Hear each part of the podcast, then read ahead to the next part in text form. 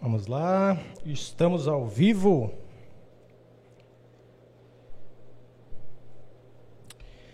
E aí, pessoal, sejam todos bem-vindos ao nosso 11 episódio do nosso Abordo Cast. Eu sou Gustavo Oliveira e hoje eu estou aqui com uma convidada muito legal. A gente vai bater um papo muito interessante hoje. Tenho certeza que vocês vão curtir, né? E uh, antes de chamar a palavra para ela, eu quero falar sobre o nosso patrocinador. Eu estou aqui meio de cabeça para baixo aqui, apontando, olhando aqui para baixo, porque o monitor de retorno está aqui embaixo. Mas eu gostaria de falar do nosso patrocinador, a conveniência da hora, lá do meu amigo Leonan, Leonan Félix, ali na João Batista. Espera só um pouquinho que eu estou carregando as imagens aqui.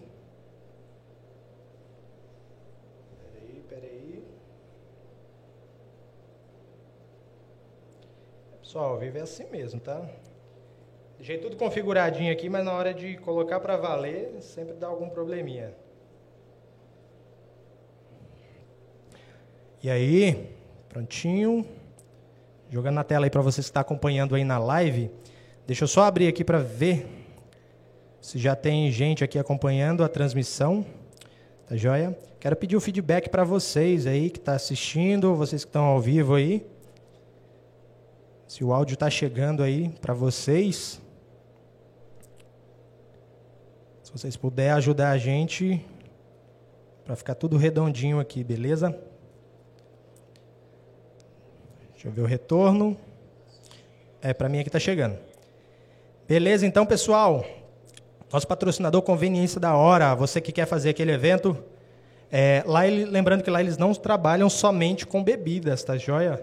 Lá eles têm a parte de, conven... de, de supermercado também. Você que precisa, às vezes, fazer uma, uma comprinha ali, é, às vezes passou do horário ali do mercado, o mercado já fechou, você pode chegar na conveniência da hora ali. Eles trabalham ali, se eu não estou enganado, com arroz, feijão, é, alguns produtos assim de para cozinha, tá joia? Você pode chegar lá que me recordo o horário, mas eles atendem até tarde lá, tá joia? Então é só chegar ali na conveniência da hora, na João Batista, 20, 3241, ali no setor 5, beleza? A melhor conveniência de Jaru, tá joia? Temos aqui também o nosso patrocinador, Quintal Gourmet Hamburgueria.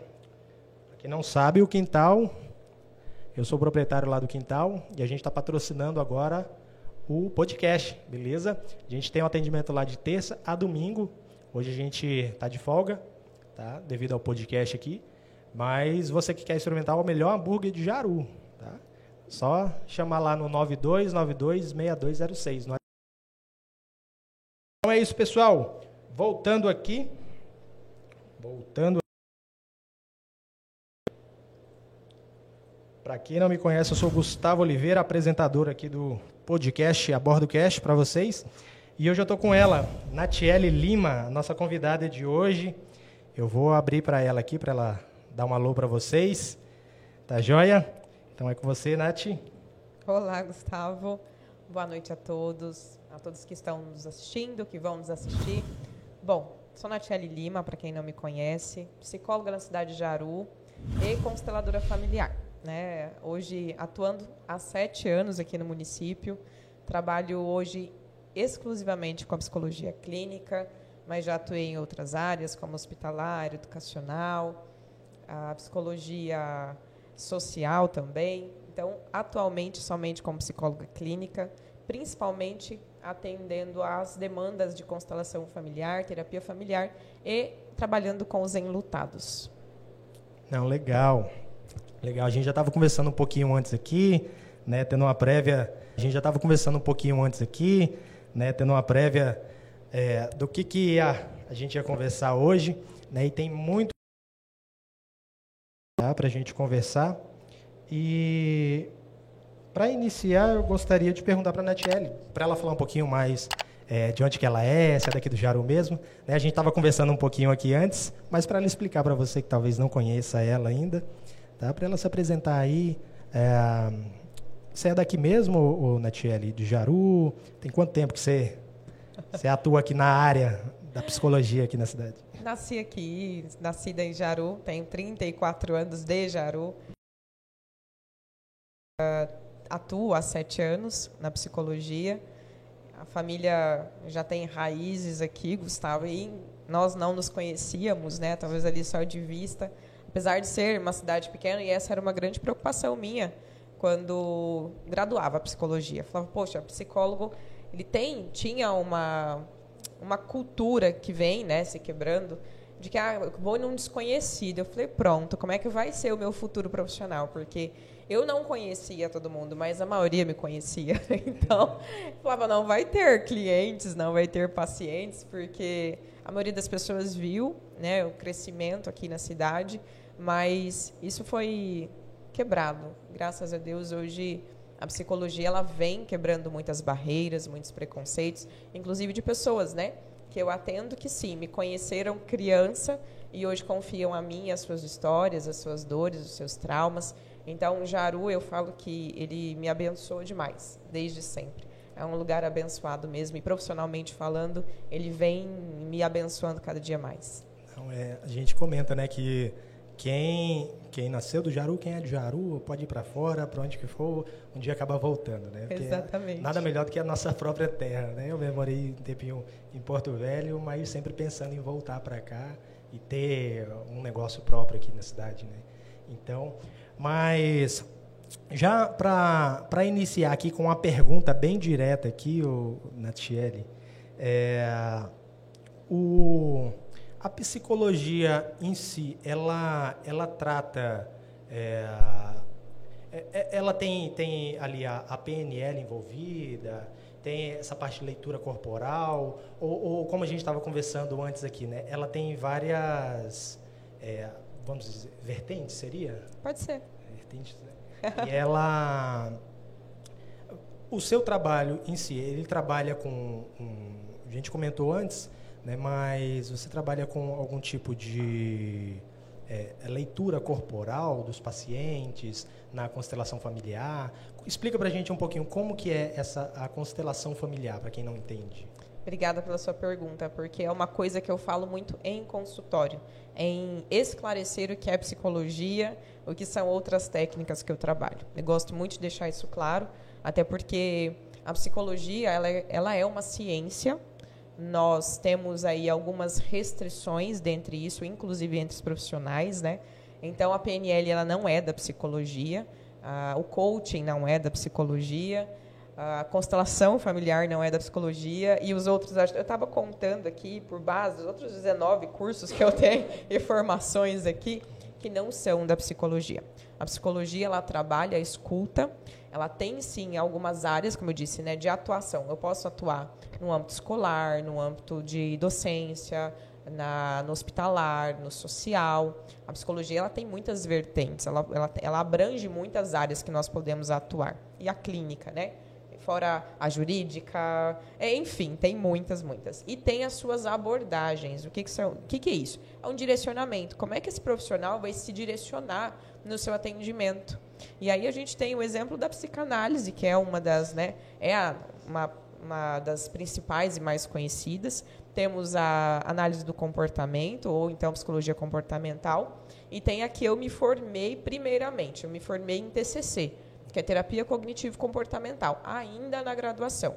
Então, as minhas primeiras duas pós-graduações foi em TCC e em tanatologia, que é o estudo da morte, né, que é o que nós trabalhamos aí com enlutados. Essas duas especializações. Então, isso me direcionava com os meus pacientes. Dentro da prática, do meu atendimento, da própria atuação, Gustavo, eu fui me descobrindo em outras áreas. Eu, por exemplo, queria ser uma psicóloga infantil. Então, eu, por gostar muito de criança, falei, não, vou para a área infantil. A realidade me congelou. Falei, não é para mim. Não é isso que eu quero.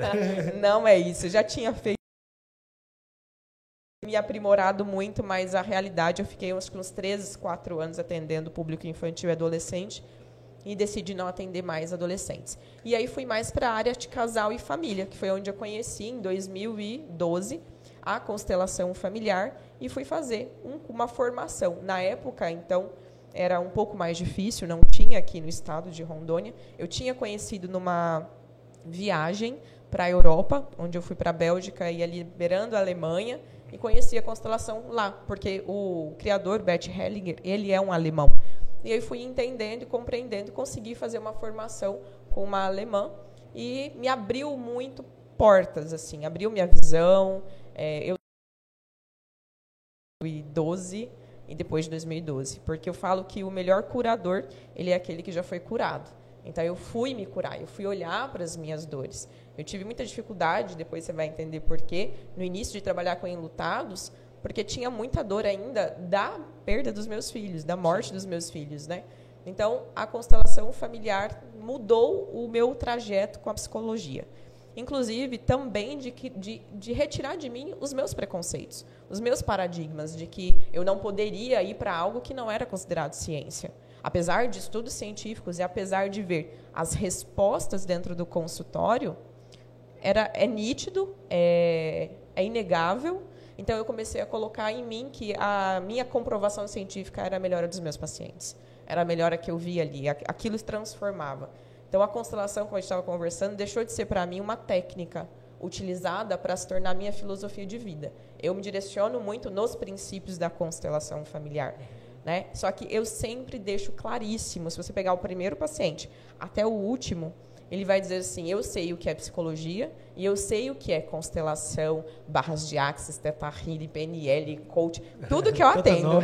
é, tem um, uma porção aqui. Então, ele vai saber dizer claramente que eu explico certinho. Olha, isso aqui não é psicologia.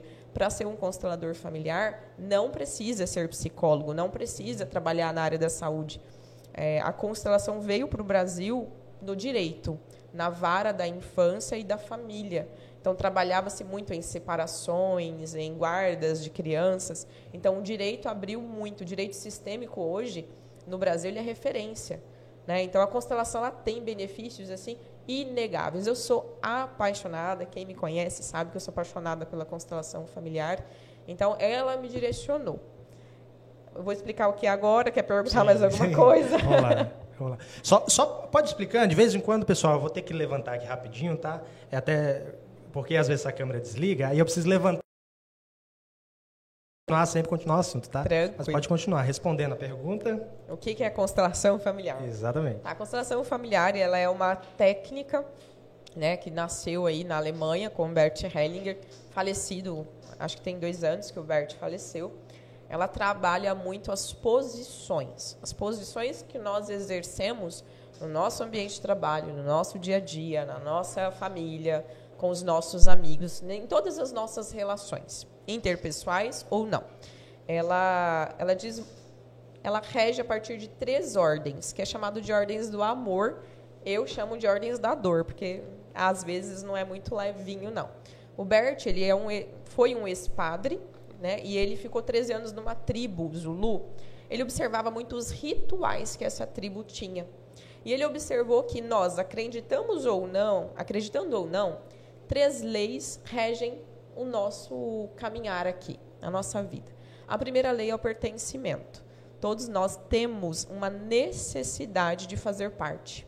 É como se fôssemos é, algo muito inconsciente, muito de dentro, a necessidade de eu tenho que fazer parte da igreja que frequento, eu tenho que fazer parte dos amigos que tenho, eu tenho que fazer parte da família que eu nasci.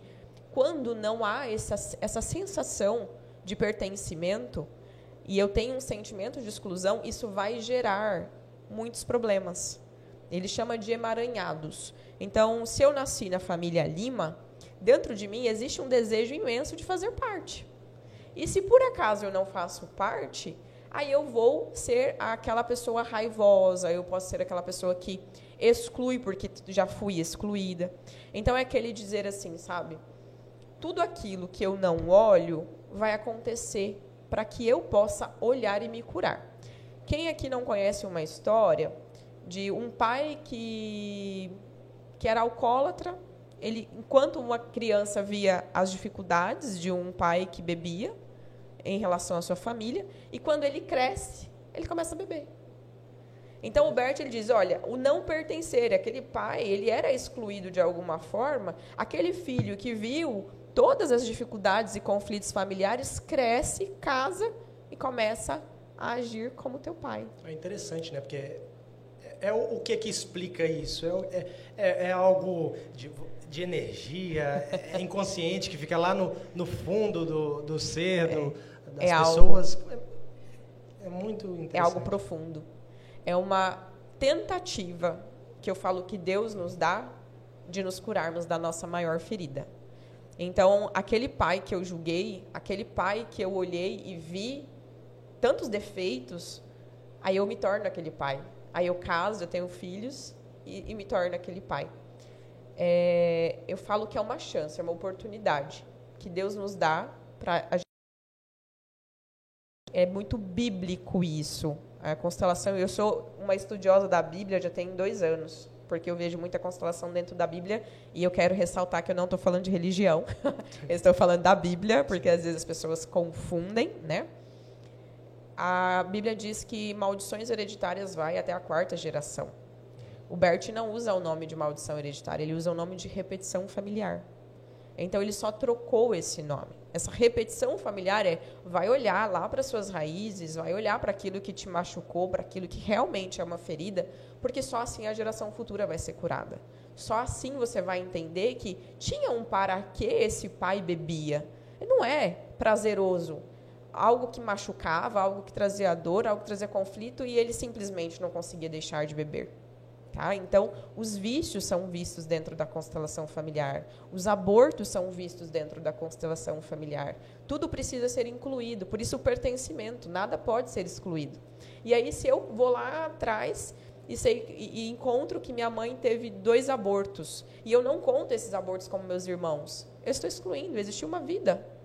Então, se esses irmãos foram o primeiro filho, o segundo filho, eu sou a terceira filha, muda tudo. Teve alguém antes de mim Sabe? Então é isso que nós, ele diz, o pertencimento. Nasceu, tem o direito de pertencer. Nasceu vivo, nasceu morto. Teve vida, pertence. Então a gente olha dentro da constelação essas três ordens. Eu vou olhar, existe alguma exclusão dentro desse sistema? Tem alguém que não pertence? Tem alguém que foi excluído? É o posicionamento que o Gustavo tem em relação a determinado conflito que ele vai me trazer. E depois eu vou dar um exemplozinho. Eu pedi a autorização da pessoa antes de vir para dar o exemplo. Não, Não vou dar o nome dela, né, mas vou contar a história. E aí vem a hierarquia, que é a segunda ordem dentro da constelação. A hierarquia é quem veio antes é mais forte do que você. Acabou. Se eu tentar ser mãe da minha mãe, eu estou trocando a posição. Eu estou saindo da minha postura de filha. E aí eu entro numa postura arrogante. Eu quero ser maior do que minha mãe. Eu não tenho força. Isso vai me custar. Se eu fico nessa postura, custa o quê? A minha própria vida. O meu olhar para os meus projetos, para a minha, minha família, para os meus planos. Então, a constelação sempre vai ser qual postura você tem em relação a isso. Né? Hierarquicamente, o meu irmão é mais velho do que eu. Se eu for lá hoje e tentar dar um conselho para ele, ele vai me ouvir. Eu sou maior de idade, já tenho uma experiência de vida, ele também. Mas quando a gente é criança, Gustavo, é, Aí você vai lá isso, e fala né? assim, ei menino, não sei o que. Ele fala assim, ah, você é mais nova, fica quieta. É, você nem exatamente. sabe o que você está falando. Exatamente. Existe a necessidade de hierarquia. O outro não permite. Se você chega hoje num, num trabalho e você tenta mandar em quem estava antes, quer chegar hoje e quer sentar na janela? É, não dá certo. Não dá certo. Então o Bert dizia isso. Inconscientemente tem o funcionamento do mundo, do ser humano. E a última ordem é o equilíbrio entre dar e receber. Nós precisamos deixar o outro digno de fazer a parte dele. A gente precisa ter um equilíbrio entre o que vai e o que vem. É o fluxo da vida, o tomar e o receber. Se eu não sei receber, eu só sei dar, eu fico arrogante. É como se eu fosse melhor do que você. E aí acaba tornando mais conflitos, mais emaranhados. Então a constelação, ela vai olhar essas três leis, essas três leis básicas. Todo conflito humano vai esbarrar em um ou todos desses dessas ordens sistêmicas. É desta maneira que uma, um sistema familiar funciona. Na sua casa tem suas regras. Na sua família de origem tem regras, muitas visíveis, ditas verbalmente, outras ocultas. Outras que você nem sabia que era uma regra, mas tem uma regra. E aí, de repente, se você infringe essa regra, você pode ser punido. Muitas vezes excluído. Muitas vezes criticado. E por amor, Gustavo, a gente faz muita coisa que nos, nos fere. Verdade. Por amor, a gente faz muitas coisas que nos ferem. E é isso. Eu falo que o conflito humano está no amor, se não é a sobra, é a falta. Verdade. Mas basicamente é isso a constelação familiar, né? É, fica mais claro com as perguntinhas, vai ficando mais Sim. claro como é que ela atua, mas ela sempre vai olhar essas três ordens sistêmicas, essas três ordens do amor que o Bert Hellinger diz. Sim, sim. Como você estava falando, é, tem a possibilidade da pessoa. É, deixa eu tentar aqui explicar de uma forma. A pessoa tem, vamos supor, o pai teve um trauma lá atrás, é, aí ele teve o filho, o filho cresceu. E esse filho ele não comete o mesmo o mesmo a mesma coisa que o pai cometia lá o atrás. O mesmo erro. Isso, o mesmo assim. erro. É, ele pode, ele consegue tipo assim, inconscientemente é porque a gente cresce e a gente fala, não, não vou cometer o erro do meu pai. Não vou fazer as mesmas coisas que meu pai. E ele tenta fazer de uma forma diferente. É, isso quer dizer que ele se tratou disso ou não? Ele, ele tratou isso, mas tem outra coisa que tá, tá, que precisa ser resolvida ali. Né? Muitas vezes sim. sim. Mas ele pode realmente não repetir. Aí o filho dele vai e repete. De qualquer forma, ele carrega. É, vai carregar, né? vai carregar. Traz. Traz porque se, se esse pai foi excluído, tá? Uhum. Porque eu posso. O, o que pega dentro de um sistema familiar é a tal da exclusão. Então, se eu olho, eu, se eu olho para o meu pai com um olhar de julgamento e ainda quando adulto fico esperando receber algo dele, ai, ah, não foi um bom pai, ah, eu não tive pai, ele olha para trás e em nada se admira e não aceita, ele não concorda com aquilo que ele recebeu, porque sim, existem, Gustavo, destinos muito difíceis. É muito difícil concordar com uma história conflituosa, com traumas. É, aceitar as histórias fáceis é moleza, mas aceitar um destino pesado na constelação eu escuto muito isso, né? Tipo, o que eu tenho a ver com meu bisavô que roubou a herança agora sobrou para mim? Por que, que eu tenho que pagar por algo que ele fez? Eu nem conhecia ele. Aí eu brinco, falei, olha, você não conhecia esse avô, né? Você tá aí bravo que você vai ter que pagar a conta dele. É. Se ele tivesse deixado um cheque nominal no seu nome de 3 milhões, você buscava? Aí a história muda, né? Elas sempre é. respondem, claro. Eu falei, então, as coisas difíceis pra, a gente é, não busca. Exatamente. Elas isso. precisam chegar. Uma situação difícil, você não quer tomar decisão, né? Para outra que é fácil, né? Você toma na hora. Exatamente. Então, é uma chance de deixar os, as gerações futuras cada vez mais desembaraçadas de conflitos sistêmicos, né? São conflitos sistêmicos. A constelação ela vai olhar para as repetições. Ah, coisas que não acontecem frequentemente. Não é uma coisa que eu sinto que exista um bloqueio. Nem, não, precisamos muitas vezes fazer uma constelação. São coisas mais enraizadas. Eu vou dar um exemplo aqui, que é esse exemplo que eu pedi autorização. Eu fiz um, um programa na TV por três anos, aqui em Jaru, e no rádio. E essa pessoa fez essa constelação e ela foi para a rádio contar. Ela, ela ficou muito feliz e disse: Eu quero contar para o mundo o que eu vivenciei. A constelação ela pode ser feita de três maneiras. Aliás, hoje bem mais de três maneiras.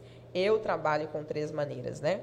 Ela pode ser feita com pessoas, então em grupo, com bonecos dentro do consultório. Então você chega, relata qual é o seu, a sua dificuldade, a sua questão, e nós vamos, vamos constelar aqui com os bonecos. E eu faço uma constelação hoje na água, que os bonecos eles têm uma base de isopor e eles se movimentam sem uma interferência. Por quê? É um campo, é um campo energético, é um campo de informação, chamado de campo mórfico, aí estudado por um neurocientista chamado Rupert Sheldrake, muito conceituado, ele é dos Estados Unidos.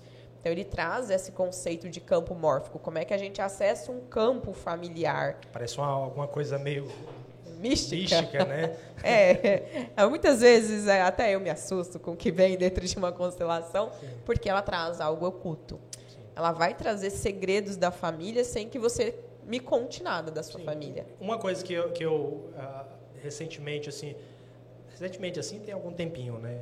É, sobre essa questão que você falou sobre de, sobre energia né? É, tudo envolve energia né? No nosso corpo tem energia né? tem neutro e talvez por isso que as pessoas devem achar que é algo místico né? É, mas mas continua. Magia continua, é. e aí vai. Continua para explicar melhor.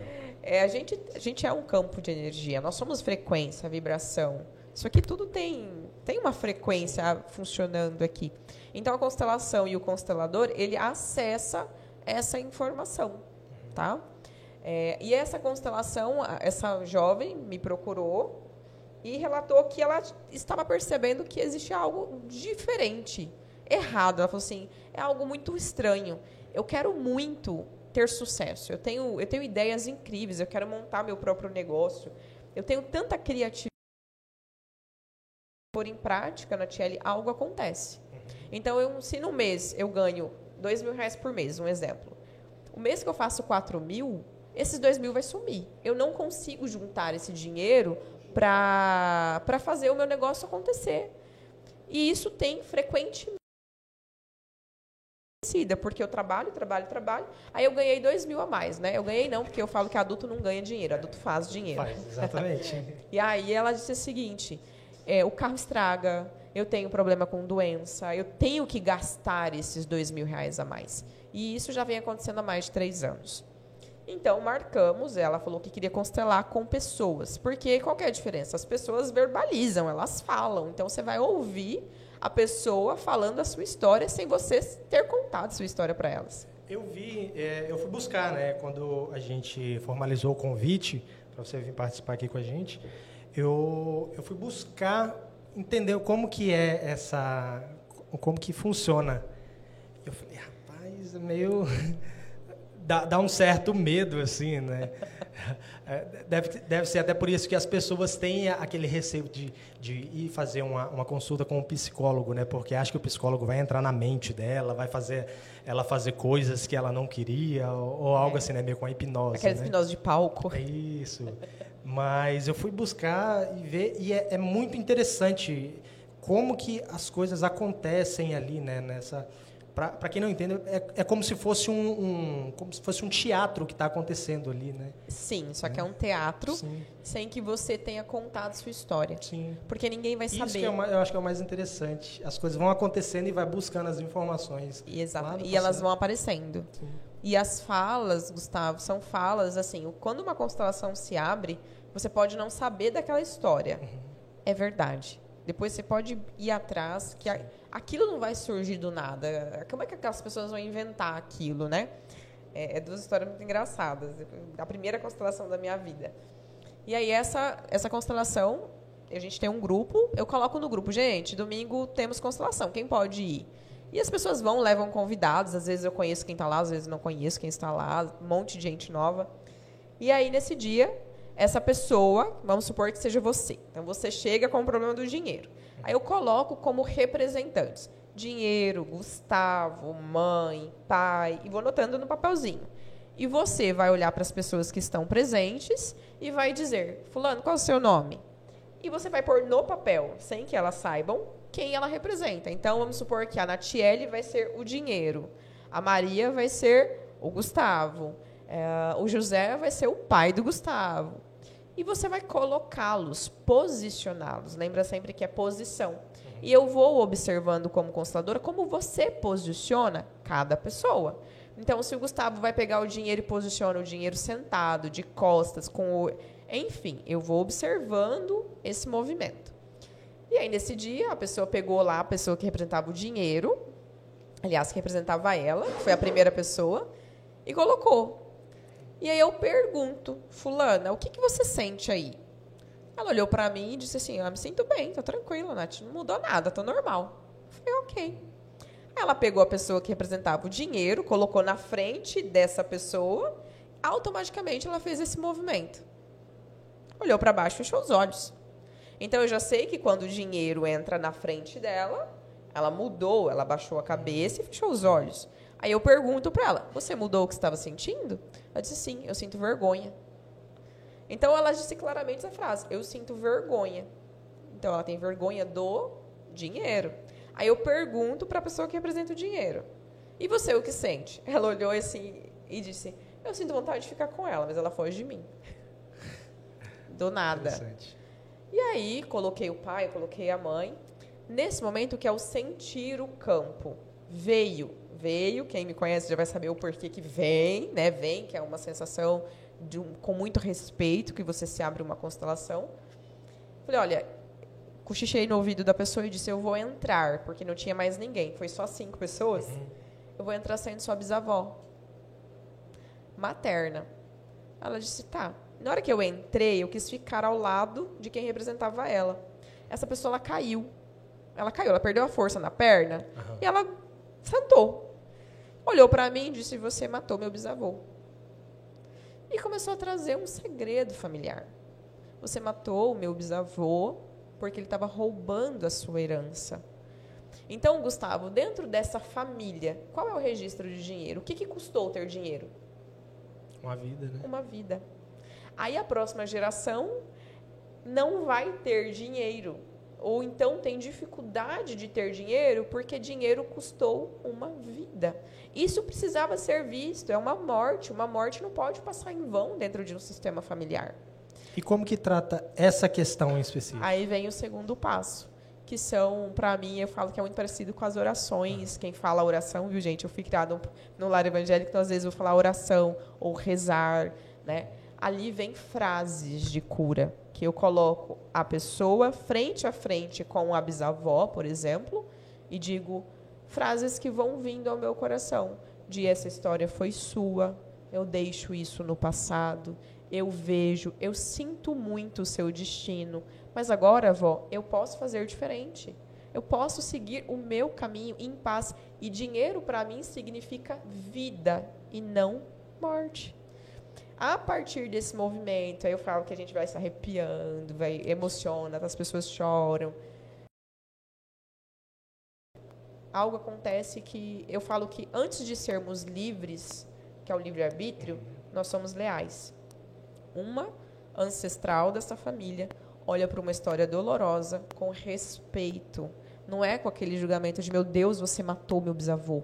É, eu sinto muito que você tenha passado por isso mas eu deixo isso com você. É pesado demais para mim seguir uma história que é sua e não minha. E aí ela vai para a vida dela com total força. Essa pessoa não mora na cidade, aqui na cidade. Ela me ligou três meses depois. Ela viajou. Ela foi, diz ela que foi escarafunchando a família. Soube que realmente a bisavó matou o bisavô. E três meses depois ela tinha conquistado a franquia dela. Ela conseguiu comprar uma franquia. Então, algo acontece. É, é um movimento realmente de cura muito profundo. É lindo. Quem assiste vai todas as vezes e quer ir todas as vezes.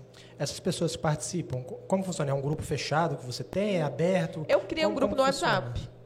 Na verdade, quando eu me formei em 2012, eu fui sorteada, né? A coincidência que eu, como psicogenealogista que sou, também a psicogenealogia, que depois eu te explico o que, que é. Sim.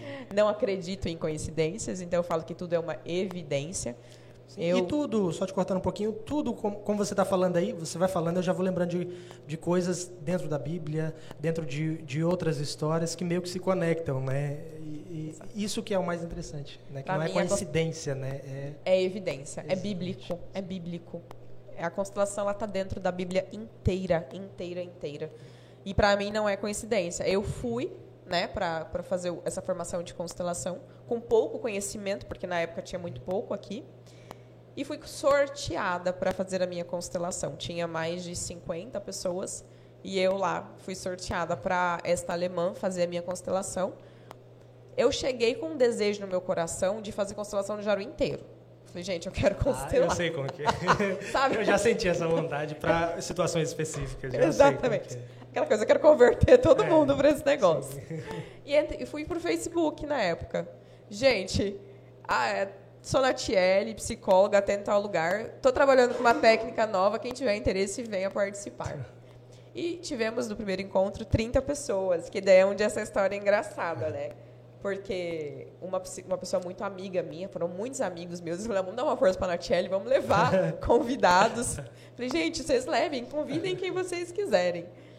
E essa amiga, ela é muito, muito inflexível, é, do concreto, matéria. Tipo, eu sei que isso é mesa porque eu estou pegando numa mesa, né? E a constelação, ela não tem explicação. É, as, que, as que as pessoas querem. Dois e dois dão quatro, né? Não é assim dentro da constelação familiar. E ela olhou, ela sentadinha assim, ela olhando o início da constelação, ela parou, olhou para mim e disse assim: Você vai acabar com a sua carreira. Isso aqui é. Isso aqui é surreal. Isso aqui não dá certo. Ela vendo as pessoas falarem, sentada, né? Aí ela, ela, ela, ela pensando, a Natiele acabou a carreira dela de psicóloga. E aí a pessoa foi justamente nela para representar alguma coisa e ponhou ela ali. Na hora que colocou ela, e eu perguntei o que ela sentia, Já falou tudinho. ela olhou e disse: O porquê que eu estou sentindo o que eu estou sentindo? Nossa, que. Aí eu disse assim: O que você sente? Ela começou a rir, ela começou a chorar, ela falava e dizia: Por que, que eu estou falando o que eu estou falando? Eu, Calma, para de querer por quê. Só diz o que você sente. E aí acabou, ela falava assim, ela chorava na Shelly. Não tem como explicar. Eu estava aqui sentada, eu, fulana, normal. Na hora que me colocou naquele lugar, Mudou. Mudou tudo. Mudou os meus batimentos cardíacos, o fluxo sanguíneo. Vem, e vem assim, por que, que eu falei que eu tô triste? Aí ela, mas eu não tô triste. Por que, que eu falei que eu tô triste? Eu falei, porque agora não é você. Agora você é quem ela colocou aí. Muito confundido às vezes, né, Gustavo, com o espiritismo. Vou aproveitar esse momento para dizer que constelação ela não tem ligação com nenhuma religião, nenhuma, nenhuma, nem com o espiritismo. O que acontece é que nós temos, às vezes, profissionais que têm religiões que tendenciam para suas religiões. Então, quem é católico vai tendenciar para uma fala católica, quem é evangélico, às vezes, tendencia para as falas evangélicas. Referências ali para identificar. Exatamente, as é. próprias referências. Então, é, ela não tem nenhuma base religiosa. Nenhuma, nenhuma, nenhuma. As pessoas é, têm muito medo em relação à questão de, ah, será que é de espiritismo? Porque também tem muito preconceito, às vezes, com a Sim. própria religião do espiritismo, é, da espírita, né? Sim. mas não tem. Então já vou aproveitar e deixar claro. Sim, é um sentir. É, foi interessante o ponto de vista de uma pessoa que eu constelei e falou assim: olha, eu já participei de algumas, é, não sei como fala, alguns encontros espíritas. E existem rituais. A constelação não tem um ritual que você faz antes. Você chega, fala, vou constelar dinheiro, vou constelar meu casamento, e a gente coloca as pessoas ali. Sobre o, o, a- o rapaz lá que você falou, que é o criador da constelação familiar. O Bert, Bert É. Hellinger. Você já estudou algo a respeito de como que ele descobriu isso? Ele fala, ele fala que não descobriu que aconteceu, que isso surgiu para ele. É muito parecido com a história de muitas pessoas, né? Por, por exemplo, Steve Jobs. Steve Jobs disse que a, a Apple surgiu para ele num retiro que ele estava fazendo.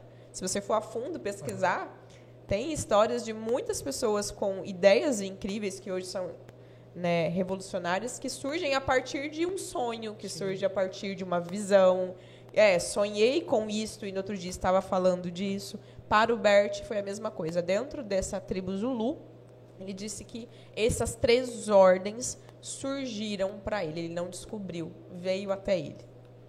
Aí o grupo lá de WhatsApp, que é, nem respondo, né? Vou dando volta, foi criado com ca- cada, cada encontro, as pessoas vão e pedem, me adicione no grupo que eu quero vir da próxima vez. Então, todas as constelações têm pessoas novas nesse grupo e não tem um- uma obrigatoriedade de nada. Eu só digo, gente, é, domingo tem pessoas querendo constelar. Alguém pode ir? Aí eu preciso de um número X de pessoas. Ah, Nath, posso levar três pessoas? Pode. Pode levar até 10, pode levar 20, pode... Vai. Não, se tiver a disponibilidade, quiser que a gente deixe aqui depois na descrição aqui para as pessoas, caso querer participar, a gente Perfeito. deixa aqui certinho aqui. Maravilhoso. É, não, mas é muito interessante isso, né? Que é, a gente falou que tudo é, tudo é questão de energia, né? E então a maioria desses traumas que as pessoas têm hoje em dia, falta de dinheiro, é, não consegue prosperar financeiramente, é, outros tipos de problemas, tudo é envolvido com, com questões do passado. Da nossa árvore, a nossa raiz. E todas essas questões com a, a constelação familiar resolve? A constelação não gosta de usar o termo de cura. Uhum. Ela fala assim: nós não curamos, nós visualizamos. E o que libera essa pessoa. Isso, o para quê. Só que existem movimentos que são seus, você precisa fazer. Né? Se você foi lá, constelou, olhou, viu que na sua história familiar lá atrás tem assassinato e você fica no seu coração julgando esse assassinato, você não está liberando. Você não está concordando com o destino difícil de alguma pessoa do seu sistema. Se isso veio para você, existe um para quê. Porque, por exemplo, Gustavo, é, vamos supor que chega para mim um casal que não possa, que está com dificuldade, com infertilidade, ter filhos. E às vezes vem falas como, ah, o problema é dela ou o problema é dele. Eu falo, não, o problema é, é dos dois, se for para ser problema, né? Porque não é problema. Porque dentre milhões de pessoas, por que você foi escolher ele para casar? Então, ah, tá, ele não pode ter filho, mas por, por, para que você foi casar com alguém que não pode ter filho? Dois sistemas se encontram. Quando a gente diz pro, Deus não une pessoas, Deus une propósitos.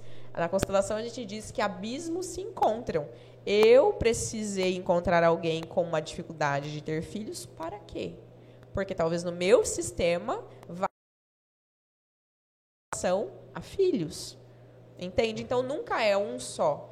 Quando duas pessoas se encontram, são dois sistemas que precisam se curar. Então, o sistema ele traz cura. Só que muitas vezes você tem que passe, fazer, fazer muitas constelações, vários temas. Eu não, não faço mais uma constelação misturada, sabe? De colocar tudo, porque fica muito confuso para a pessoa entender. Então eu falo: olha, que área que você quer ver? O que, que você quer olhar? Me conte aí a gente vai conduzindo. Mas necessariamente a constelação muitas vezes aponta, aí eu vou e trabalho aquilo com aquela, com aquela pessoa. A constelação ela me direciona muito, muito, muito. Tá? É a história do dinheiro, o registro dessa família. Aí, gente, vale lembrar que é a história daquela família. Né? Nem todo mundo que tiver problema com dinheiro aí vai ter problema de morte na família, né? Essa é a história daquela família. Ela precisou fazer alguns movimentos depois de realmente olhar o dinheiro com respeito. Porque o dinheiro, ele só fica na mão de adulto. Mão de criança não fica, não. Então, tenho que ver também se essa pessoa olha para o dinheiro enquanto como adulta, se responsabiliza, ela está a serviço de alguém ou ela trabalha só para ter dinheiro, porque o dinheiro, quando ele é motivo, ele também foge facinho da nossa mão. Né? O dinheiro tem que ser consequência. Então, Exatamente. tem muitas coisas que a gente precisa olhar também depois de uma constelação familiar. Sim. É, dentro da constelação, ela tem é, como eu, eu, dei o exemplo de um, de um rapaz conhecido, do Pablo Marçal, ele usa o termo que a gente conversou sobre bloqueios, né? E eu já acompanhei muito não não ficou claro na minha mente como tratar esse bloqueio. Só que ele fala que você tem que em alguns, não, não eu posso estar falando falando alguma coisa que bobeira, mas é, ele fala que você tem que chegar com a pessoa e perdoar essa pessoa. Na constelação, como tem a, a esse, essa, essa interação com as pessoas dentro da constelação lá, das reuniões, depois que a pessoa passou por essa reunião ali, que ela identificou o problema, ali foi meio que é, identificado o problema ela meio que resolveu aquilo, ela tem que chegar para a pessoa, se a pessoa ainda é viva, ela tem que chegar com a pessoa e liberar, vamos dizer, o perdão para essa pessoa. É, é, é, é, mais ou menos isso ou a, não? A prática, né? Sim. Não, não precisa ir na pessoa. E na constelação nós não usamos o perdão. Uhum. Porque quando eu tenho que perdoar, naturalmente você já está se colocando como a pessoa que está. As pessoas têm muito isso, né? Acho que tipo, eu perdoei, mas porque ela perdoou, muitas pessoas acham que é, ela vai esquecer aquele problema. Sim. Tem amnésia, né? Isso. E o perdão não é, não é isso, né? não. né? Você lembra, mas aquilo não. Eu, eu vejo assim que aquilo não te gera um sentimento. Aquilo não te maior, direciona não mais a tua vida. Sim. Na constelação, nós não perdoamos. A gente usa muito a frase sinto muito. Sinto muito por quê? Porque se o outro fez o que fez, aquilo, eu tenho que ter a minha parcela de responsabilidade. O outro só faz comigo o que eu deixo. Sim. O outro só vai fazer o que eu permito. Então, se o outro me ofendeu, de alguma maneira eu estava ali. Né? Então, nós não utilizamos o perdão. Esses bloqueios vai acontecer com concordar concordar com aquilo que aconteceu. Essa é a história da minha vida, essa é a minha história com o Gustavo. Por que, Gustavo? Vamos, vamos lá. Vamos pegar aqui uma historinha. Eu sempre conto história verdadeira, né? Mas eu sou aquela amiga que faz tudo pela outra, precisou de dinheiro empresto, precisou de, de levar, faço. Ou seja, aí eu sou aquela que fala, ah, mas ela nunca faz por mim. É sempre eu que estou dando mais. Que lei das três ordens eu estou infringindo? o dar e o receber. Eu tenho que deixar o outro fazer a parte dele. Então, se eu dou muito, dou muito, dou muito, dou muito, o outro vai ficar naquela postura de, ah, não tenho nem como retribuir. A Natiele, ela, ela faz tudo por mim. Então, natural de responsabilidade é porque eu fiz mais do que eu devia. Então, por que, que ela tem que, eu tenho que perdoar por, ter, por ela ter me é, sido falsa comigo, me deixado, falado mal de mim? Não, eu não tenho que perdoá-la. Eu tenho que olhar para mim e falar. Ela tava chato. Eu nem deixava ela fazer a parte dela. Então a constelação diz: Eu sinto muito por ter feito mais do que devia. A sua parte é 50% do que deu certo e de errado, 50% é minha. E aí eu não fico na dívida. Se eu não fico na dívida, eu não tenho nem por que perdoar. Não existe necessidade de perdão. Poxa, é, olhar para minha mãe com as experiências de vida que ela teve, com os recursos que ela tinha, Gustavo, ela fez o melhor. Ela não fez o pior. Ela errou? Ela errou. Ela falhou? Ela falhou. Mas se eu olhar para trás agora e falar assim, ah, eu vou perdoar a minha mãe por algo que ela me fez. Quanta arrogância da minha parte. Eu não tenho que perdoar é, a minha mãe. Realmente soa de uma forma meio que estranha, né? É, a mesma coisa. Ah, vou perdoar aquele amigo que foi embora falando mal de mim é arrogante, é, é soberbo. Você se coloca, mesmo sem querer, numa postura de que, ah, eu sou a vítima, ele é o culpado. Não. Eu vou assumir só o que é meu, eu fico com. Não preciso nem perdoar nada. É só cada um segue sua vida e pronto. Tá? Então, dentro da constelação, nós não trabalhamos esse, essa perspectiva de perdoar. Sempre vai ter a sua parcela de responsabilidade naquilo que aconteceu. Sim, interessante. Interessante. Deixa eu abrir aqui uma caixinha de. Com uma tossezinha chata. Deixa eu abrir a caixinha de pergunta aqui para ver. Aqui a gente responder algumas perguntas. Uh, pessoal, vou tomar só uma aguinha aqui.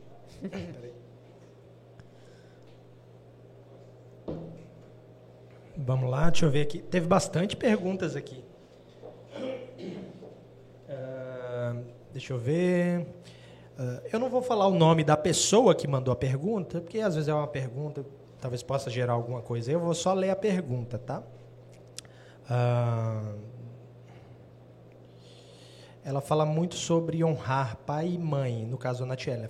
Você é, fala muito sobre honrar pai e mãe. Como seria dentro da constelação familiar essa questão de honrar pai e mãe? O que seria? É, porque a gente só vai ter prosperidade na vida se nós honrarmos nosso pai e nossa mãe. Na constelação a gente diz que com a mãe o dinheiro vem, com o pai o dinheiro fica. então, a nossa prosperidade depende muito da nossa relação com os nossos pais. Honrar pai e mãe. Ó, oh, só que é, é, eu gosto desse trecho da Bíblia, está em Efésios 9, se eu não me engano. Ela diz honrar teu, honrar teu pai e tua mãe, né? Mas pais, e ninguém fala a partezinha de baixo, não irem seus filhos, para que este não se volte contra você. Então, honrar pai e mãe, gente, é tomar tudo aquilo que ele nos forneceu.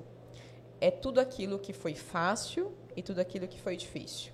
É entender que com o que eles tiveram, eles conseguiram nos dar.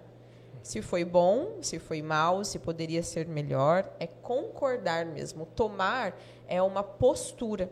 Sabe aquela coisa de, ah, gratidão aos meus pais. Gratidão hoje virou uma palavra muito famosinha, mas ela é uma postura. Eu sou grato por tudo que vocês me deram. Aquilo que eu acho que vocês não fizeram, eu faço por mim, porque agora eu sou adulta, eu faço. Isso é honrar pai e mãe. Eu faço a minha parte, vocês não precisam mais fazer por mim. Se eu olhar para o passado e falar, ah, mas meu pai era muito mal, mas a minha mãe era narcísica, mas a minha mãe, olha, ela não cuidava, meu pai traía minha mãe. Gente, meu, o meu pai traía minha mãe. Ele traía quem? A filha ou a esposa? A esposa, não é? Então é um problema de quem? Do pai e da mãe. Você, enquanto filho, pega só o que é filho. Filho. Então, toma. Honrar pai e mãe é tomar de maneira completa tudo aquilo que foi fornecido. E aí eu cresço com totalidade. Quando eu tenho esse movimento de dizer, olhar para trás e falar, vocês me deram o mais importante, a vida. Eu vou fazer algo de bom com ela. Eu vou fazer algo melhor do que vocês fizeram. E entendendo, Gustavo, que ser melhor não é ser mais, não é ser superior aos nossos pais. Nós hoje é muito, é muito simples para mim falar disso. Às vezes é um pouco difícil para as pessoas compreenderem por quê. A gente olha para os nossos, hoje, para quem tem filho, e fala assim: eu estou trabalhando para dar aquilo que eu não tive. E aí ele cresce e fala: meu pai não me deu aquilo que eu queria. O pai estava lá querendo dar o melhor, mais do que ele teve. Aí nós crescemos muitas vezes e não honrando isso, não conseguimos ir nem meio passo a mais do que o nosso pai foi. Então é por isso que esses bloqueios que hoje Pablo Marçal, que você citou, muito conhecido, tem quem mais? Tem mais uns famosos aí que é, as pessoas às vezes me mandam, trabalham esse honrar também pai e mãe. É olhar para trás e dizer: vou fazer melhor do que vocês e não serei melhor do que vocês. É um movimento assim de alma mesmo, muito profundo. Não, muito interessante. É, vamos seguir aqui. A gente vai fazer uma, uma sequência aqui de perguntas aqui, tá? E de acordo em cima das perguntas a gente vai uh, como manter o fluxo da vida de forma leve. Não sou psicólogo, mas aqui não carregando problemas do passado, né? Principalmente pesos que não são seus. É, nesse amor cego que nós temos pelos nossos pais, nós filhos sempre carregamos o dívidas pelos nossos uhum. pais. A gente quer salvá-los da vida difícil deles. É, eu tenho, né, como te disse, um quadro na sexta-feira. A maioria das perguntas é: ah, eu, meu pai é viciado, eu gostaria de tirar ele do vício. Honrar o pai é aceitar o destino que ele escolheu, por mais que doa no filho. Não tem como você tirar o seu pai do vício. Muitas vezes você tenta, coloca numa clínica, manda para um profissional, manda para o outro e o pai não sai. Então, honrar é aceitar esse destino que ele escolheu, mesmo doendo em seu coração. E aí, Gustavo, um filho, é, eu vou entrar num assunto que é muito polêmico, porque eu falo sobre honrar pai e mãe não é obedecer o pai e a mãe. E o fluxo da vida entra aí. O que é obedecer o pai e a mãe? Quem obedece pai e mãe é criança. Criança a gente fala, vai tomar banho. Por quê? Porque eu estou mandando. Ah, vai fazer isso agora. Por quê, mãe? Porque eu estou dizendo para você fazer. A gente não permite muitas vezes nem que ele argumente. É eu estou mandando, eu estou mandando. Então, quem obedece os pais está muito na infantilidade. É a criança. Honrar pai e mãe é seguir a vida com tudo que veio deles e ir. Natiele, se os meus pais estão doentes, eu preciso cuidar deles? Bom, se não tem outra alternativa, sim, precisa. Só que você precisa parar a sua vida para cuidar do seu pai? Não é onde tem muita polêmica aí, Sim. principalmente com os meus seguidores mais velhos, assim, da idade da minha mãe. Por que que não precisa? Eu, Gustavo, tenho 34 anos. Tenho uma filha de dois anos. Eu passo 14 horas fora da minha casa. Quem é que está cuidando da minha filha? Uma babá. A creche, a escola. A sociedade é assim. Vai trabalhar para que tenha qualidade de vida para o seu filho. Sim. Por que, que quando meu pai estiver doente tem que ser diferente? eu vou trabalhar e garantir um lugar bom para ele. Gente, se é um asilo, é um asilo. Enfermeira em casa, é aquilo que eu tenho condições para dar para ele. Agora, se eu paro, fico lá com meu pai, só deixo às vezes o parceiro, se tiver parceiro, ou vou viver só com a aposentadoria do meu pai, aquilo se torna pesado demais, porque eu deixei de cuidar da minha vida para cuidar do meu pai. E aí você pode ver que a maioria desses cuidadores e os filhos agridem seus pais. Por quê? Porque estão sobrecarregados, estão ali deixando de cuidar da sua família, dos seus filhos, dos seus sonhos, de tudo aquilo que planejou para olhar para os seus pais. Aí é o um movimento contrário da constelação. Você está cuidando do seu pai, seu pai não precisa que você cuide. O que um pai mais quer é que seu filho vá para a vida. O desejo de todo pai é esse: encaminhar o seu filho para ser melhor do que ele foi, para ter aquilo que ele não teve. Aí nós crescemos e esquecemos disso. A gente acredita que o movimento de honrar o pai é ficar lá, cuidando do pai. É, é onde a constelação diz: olha, nem que seja um asilo, você visitá-lo, você ver se ele está sendo bem cuidado, se está tendo a medicação na hora. Uma enfermeira que vai cuidar, muitas vezes, melhor do que você. Por quê? Porque ela trabalhou para aquilo, ela está fazendo o serviço dela, ela está servindo a algo. Porque o servir a vida, o fluxo da vida, a gente tem quando a gente serve. Vem muito da mãe. A mãe, a primeira coisa que ela disponibiliza é o próprio corpo para gerar vida. Então, ela está a serviço.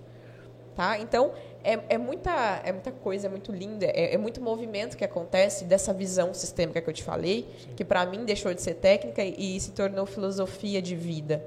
Porque hoje eu consigo olhar para minha mãe e dizer: mãe, eu amo tanto você que eu vou te colocar num bom lugar. Se eu não puder ficar, e eu não vou ficar com você, eu não vou abrir mão de, de viver a minha vida para cuidar de você. Mas pode ter certeza que você vai estar bem cuidada, inclusive sob os meus olhos.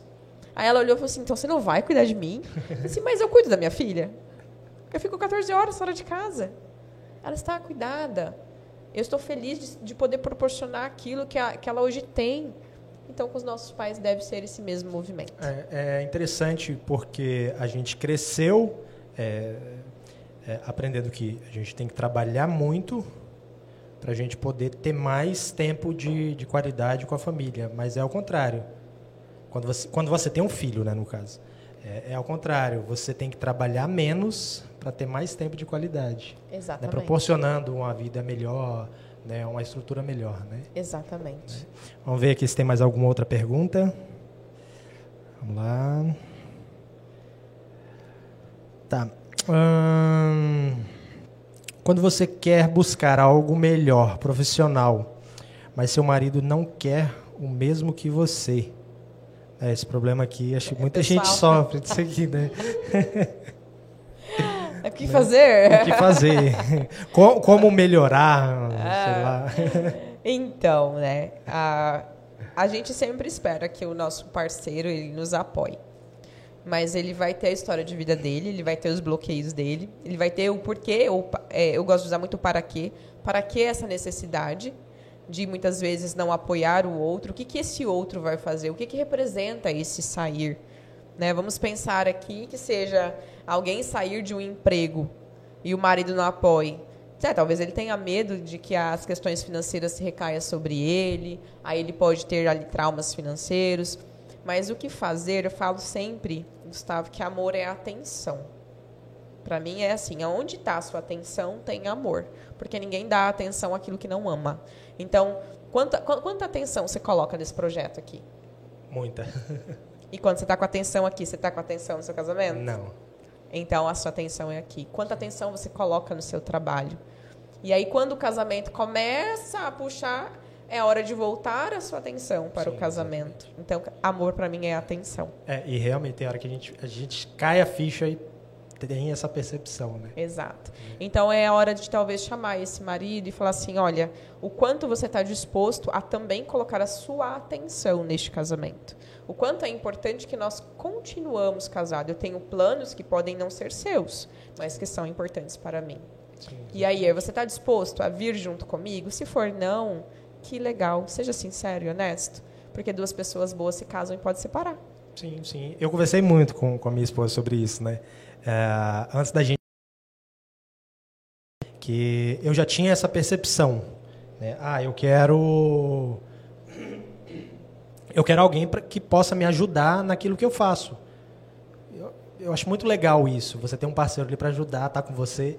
E, e antes da gente casar, eu conversei. Ela é da área da enfermagem, né? E eu falei para ela, ó, eu quero muito que você possa me ajudar, me auxiliar de alguma forma. E ela me ajuda muito. É, só que em nenhum momento eu quero que você saia da sua área. A área da enfermagem foi o que você sempre sonhou fazer. Sonhou assim, teve algumas entrelinhas aí, né? Mas ela é, é da área da enfermagem. E eu falei, ó, nenhum, em nenhum momento eu quero que você pense que eu estou querendo te tirar da sua área. Eu quero que você faça o que você gosta, o que você quer. Né? Se é aqui me ajudar, vamos junto, vamos crescer junto. Né? Agora, se não é, faça que eu vou apoiar. Né? Então, Exato. as pessoas têm muito esse problema de, de querer que o outro, que o parceiro, siga a mesma vida que ela. Exato. Faça o que ela quer, né? Exatamente. E não é assim, né? Caminho. Não. Né? Cada é, um é, tem o seu propósito de vida, aquilo que ama fazer, né? Aquilo que toca o seu coração, Sim. aquilo que muitas vezes ele não está disposto realmente infelizes no trabalho, não fazem mais sentido algum, mas passou fome na infância. E aí ele não vai abrir mão de um emprego estável tão facilmente. Sim. Existem culturas. Eu, com 18 anos, eu passei num concurso público em Paraná. É, fui criada, que daí eu falei assim, ó, nossa família tem regras, né? Umas visíveis, outras invisíveis. Eu fui criada para ser concursada. Então, com 18 anos, fui lá, segui o mesmo padrãozinho da minha irmã mais velha, de passar no concurso e ir embora. E meu pai olhava para mim e dizia, não vai. eu falei, eu vou. Vocês me criaram para ir. Longe. E aí fui. Quando eu falei para minha mãe que eu ia pedir exoneração desse emprego, não. Nossa, é, não, ganhando sete vezes mais do que o concurso público. Não, estabilidade é tudo nessa vida. Por quê? Porque em algum momento ela não se sentiu estabilizada. Isso faz parte da história dela. E aí que tá. Eu vou pedir conselho para minha mãe? No negócio desse, Gustavo, é onde a gente entra num problema. Daí já abriu, viu que abriu porta para outra coisa, sim. né? Isso que é legal. Por que, que abriu porta para outra coisa? Porque aí eu sei da realidade da minha mãe, o sonho dela de deixar os filhos estáveis financeiramente, porque ela teve uma infância difícil. Aí eu quero ser exonerada de algo que algumas pessoas passam a vida querendo, um concurso. Eu vou lá e falo assim, mãe, qual é a sua opinião? Ela fala, não, minha filha, não. Porque... Aí eu olho e falo assim, a senhora não me apoia, tá vendo? Sim. Olha aí. Aí eu vou e fico aqui, né, me vitimizando de algo que eu já sabia que seria a opinião dela. Aí que a constelação diz. A necessidade da. A sua parcela. O adulto faz o quê? É uma decisão pessoal. É a minha vida. A minha mãe não vai compreender. A minha mãe me ama acima de qualquer coisa. Ela quer o meu bem. Então, se eu tiver bem clinicando, ela vai estar feliz. Eu for lá, me exonero sem ela nem saber. Pronto, eu sou adulta, tomo a responsabilidade da minha vida. Se deu certo, se deu errado, quem é que vai assumir a consequência? Então, a vida de adulto é você dar conta das consequências das suas escolhas. Então, as faça. As faça e não vá lá querer que seu pai e sua mãe concorde com a escolha que você fez. Eu né, montei a, a Iluminar tem oito meses, eu estava num lugar maravilhoso. Atendia num lugar que, para mim, é uma segunda família. Muito, muito. Nunca tive um problema lá, Gustavo. Passei seis anos da minha, da minha vida profissional naquele lugar e meu coração ele estava lindo, repleto. Só que eu falo que Deus ele mostra projetos, né? E a Iluminar foi um projeto que veio dele. Antes de eu sonhar, ele sonhou por mim vai lá, vamos montar seu espaço.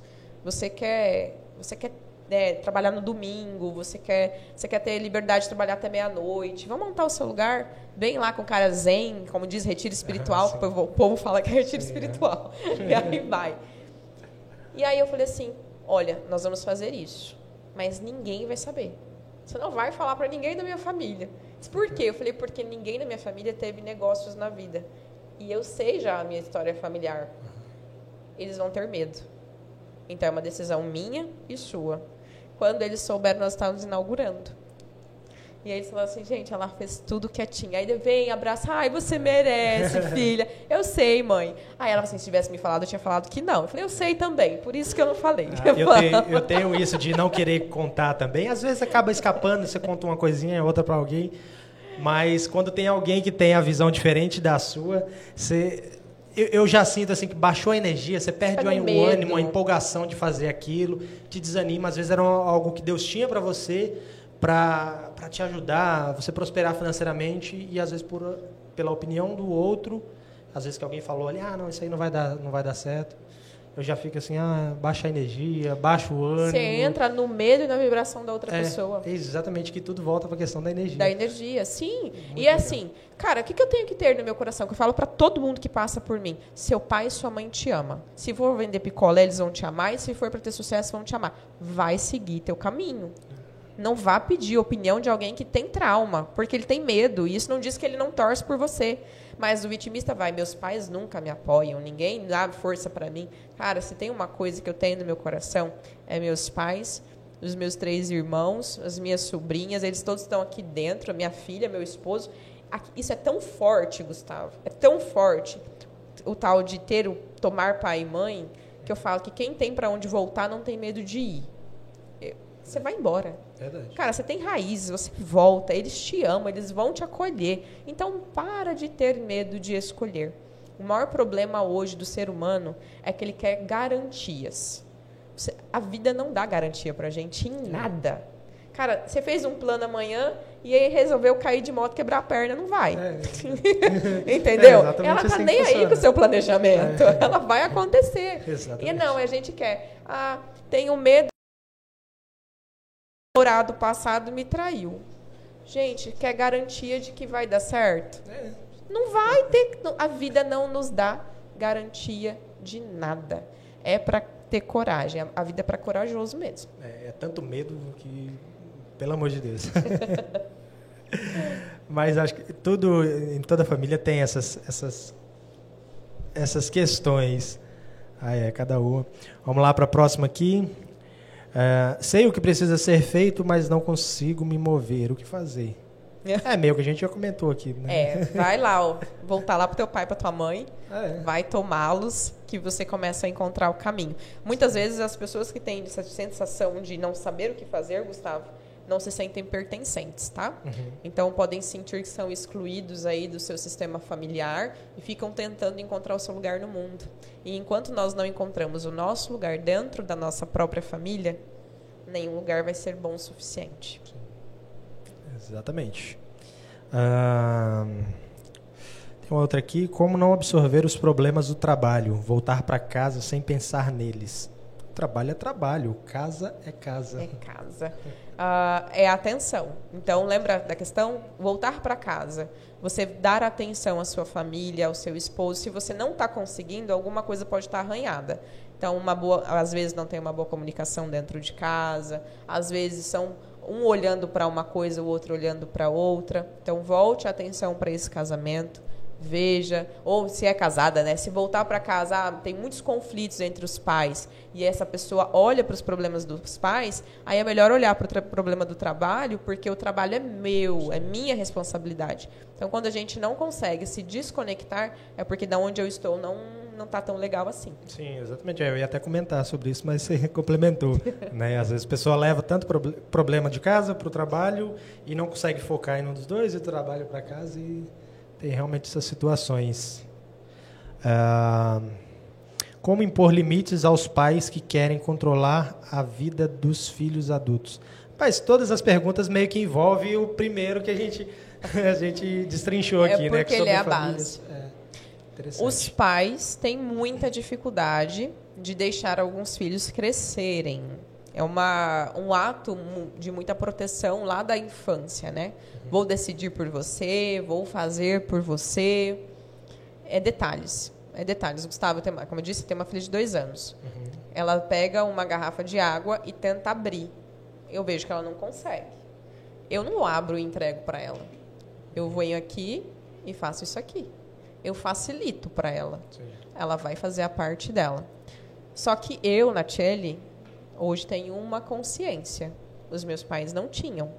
Então, é muito difícil seus pais, muitas vezes, permitir, liberar esses filhos. Eu falo e vejo, eu passei, hoje eu tenho acho que mais de 1.500 constelações, muitos pais que falam que são casados com seus filhos. Não liberam o filho para o casamento. Sim. Tem mãe que trata filho, a gente chama de filhinho, do, filhinho da mamãe e filhinha do papai.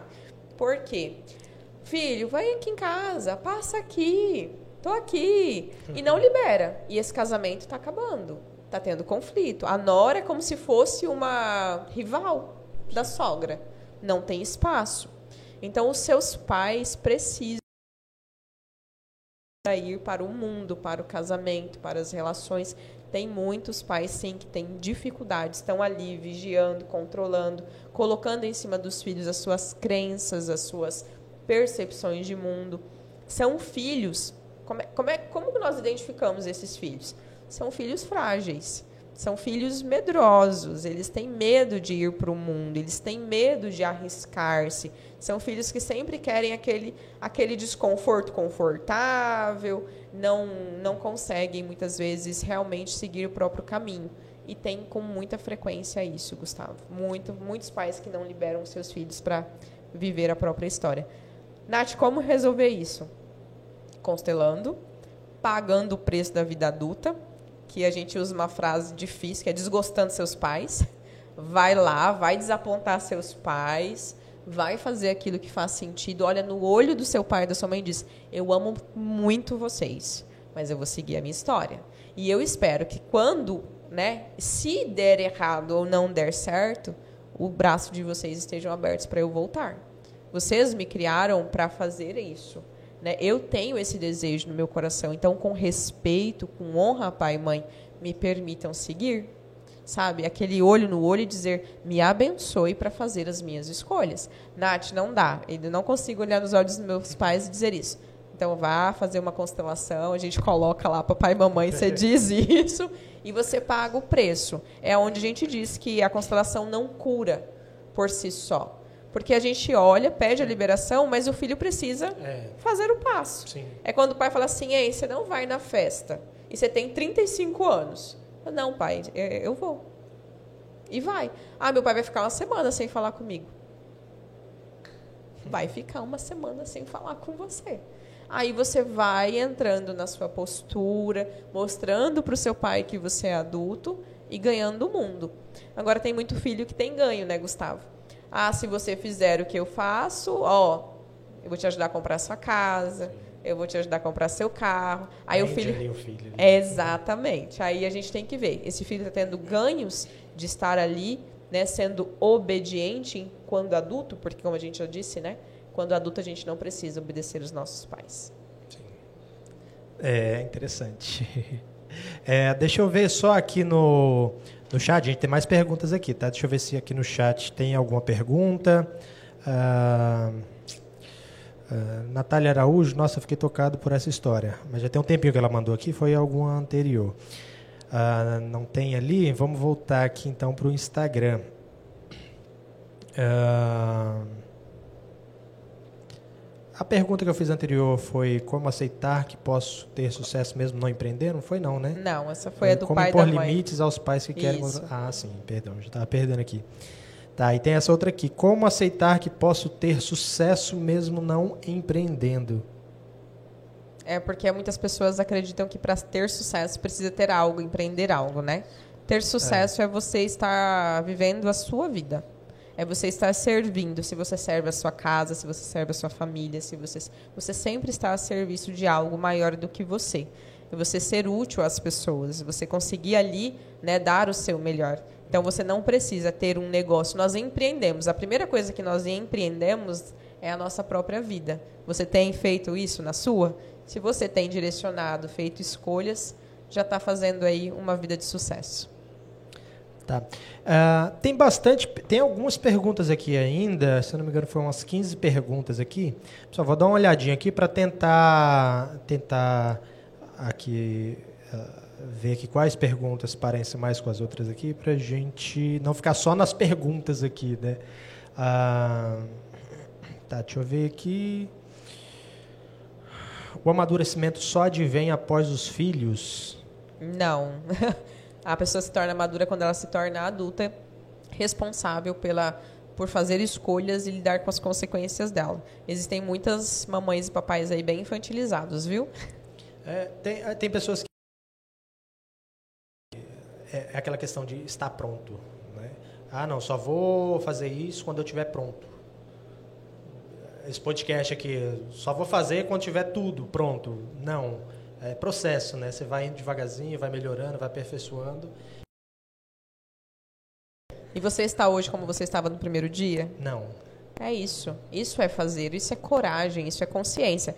O Gustavo de hoje não é o Gustavo do primeiro dia. E não tem um. Aí é que tá a, a, a, beleza da vida. Não tem uma culpa de, poxa, podia ter feito isso no primeiro programa. Não, o primeiro programa você fez o que você Sim. conseguia. Sim. Cara, é a mesma coisa de olhar lá para o meu primeiro paciente. Eu tenho vontade de buscar ele falar: vem cá, hoje eu tenho coisas novas é, que vão te ajudar. Mas lá foi o melhor que eu podia dar. Não tem, se eu ficar, ai, que culpa, que culpa. A culpa paralisa, a culpa traz medo, a culpa faz com que você não prossiga. Então, é, eu falo que a mãe é a vida e o pai é o mundo. O pai é aquele que dá o pé na bunda na porta e fala, vai ganhar o mundo, tá na hora de você sair de casa, Gustavo. É, eu não, eu não tenho tempo de sonhar. Eu falo que eu só realizo, né? Eu não crio muita coisa na minha cabeça. Eu sou péssima para criar, né? Mas você viu, né? Que até para encontrar o endereço daqui hoje eu fiquei perdida. Então, é, eu acordei e falei: ah, vamos ter iluminar, vamos, eu e meu esposo. Uh, vamos, Natiele, fazer hipnose, vamos trabalhar com isso, vamos, vamos trabalhar com isso. De repente eu acordei e falei assim: eu vou ter um podcast. Eu fiz isso em julho do ano passado. Ele olhou para mim e falou: Você o quê? Um podcast. Ele, como? Eu falei assim, eu falei, como é que cria um podcast? Né? Aí ele entende muito dessas coisas, ele falou assim, você quer como um podcast? Eu falei, por enquanto eu quero falar sobre constelação. Aí ele foi, abriu minha conta, foi lá no Spotify, colocou, jogou meu podcast lá. Ele, qual que é o nome? Aí eu falei, pode ser. Ele, o que, que era, Tia? Ele falou, é, pode ser você. é, eu ia até, até comentar. Interessante, nome legal. Sai fora do comum, né? Aí ele olhou, e no outro dia eu estava lá, acordando às minhas quatro da manhã, como faço todos os dias, e gravando Aí ele, quantos minutos, Nath? Quatro a cinco, porque vai ser tipo Peppa Pig. A gente vai ouvir e querer ouvir de novo. É. Aqui eu faço meio. Aqui eu, eu normalmente eu, eu, costumo assistir um pedacinho ou outro do, dos episódios que eu faço. Quando eu estou com dúvida em alguma coisa, assim, eu vou lá. Não, quando for tipo abertura. Eu vou estudar a abertura, como eu faço uma abertura melhor. Mas eu não assisto todo, porque se eu for assistir tudo, falo, oh, meu Deus, por que, que eu falei isso? Eu não assisto. Ah. Falo, não, vou melhorar no próximo, vou melhorar no próximo. Exatamente. E, e é aprender. Eu dei o meu melhor, eu fui lá e fiz e pronto. Sim. Então eu não sou uma pessoa medrosa. Acordei, falei que ia ser podcast e fui. ah, vamos ter iluminar? Fui. Ah, Natiele, vamos ter um programa de TV? Vamos. Como é que você vai lá no programa? Vamos lá. Ah, você comentou assim, no, no início, você fez? Três anos. Três Mais anos. de apresentadora mesmo? De um quadro de, psicolo... É, ah. de, é, de relacionamentos. Mas aqui na cidade? Aqui na cidade, na, com a Milton Araújo na Record. Ah, que legal. E a gente fazia lá. Eu fiquei três anos e também no, na rádio eles pedem para voltar. Eu falei, mas agora tá sem tempo, né? eu não estou conseguindo é, conciliar. Então eu não sou uma pessoa medrosa. Eu acordo, faço. Ao dia que não quiser mais fazer também, só é. para. É, da mesma forma que eu também eu penso. Isso aqui, eu tenho muitos projetos voltados para a área de podcast, mas se for a hora também na minha na hamburgueria que eu tenho, se chegar a hora que eu falar, não, não é isso que eu quero, eu quero outra coisa, deixa aqui. Antes eu preocupava muito com justamente com essa questão. Ah, não, mas tem pessoas que dependem disso aqui. Não, depende, mas chegar a hora que se tiver que acabar, acaba Você a gente encaminha. vai para outro. Eles vão encontrar outros lugares, Sim. você ajuda eles, eles a encontrarem outros lugares é enquanto estiver dando sentido a você, né? Sim. Eu falo muito isso. Eu estou a serviço da vida, onde ela me coloca aí já é com ela. É, exatamente. e assim vai. Uh, como, é, acho que tem uma aqui que já creio que já deve ter abrido a mente. Como a constelação ajuda a amadurecer certas atitudes. Uhum. Uh, como deixar a casa dos pais sem sentir culpa. Eu falei isso aqui? Não, não. falei não. Como deixar a casa dos pais sem sentir culpa? Ah, ela já comentou. É impossível, você vai com culpa mesmo. Né? é, é assim que funciona. porque as pessoas submetem questões extremamente pessoais e polêmicas. Eu não entendi muito essa daqui. É que tem uma sequência. É. São as duas. Ah, tá. Pessoais e polêmicas. Há mais. Ah, tá. Há mais influenci... influenciadores, exemplos, traição, faculdade, investimentos.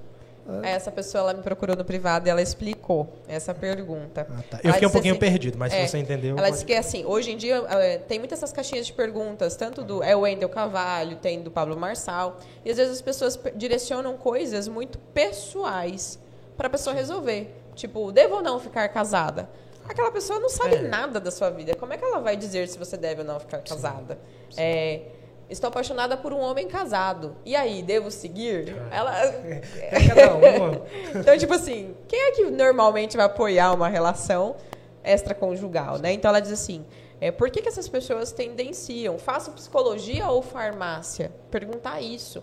Aí eu expliquei para ela, falei assim, olha, é, hoje as pessoas terceirizam muito as escolhas da sua vida. No- na morte dos meus filhos, Gustavo, eu- essa foi a maior lição da minha vida.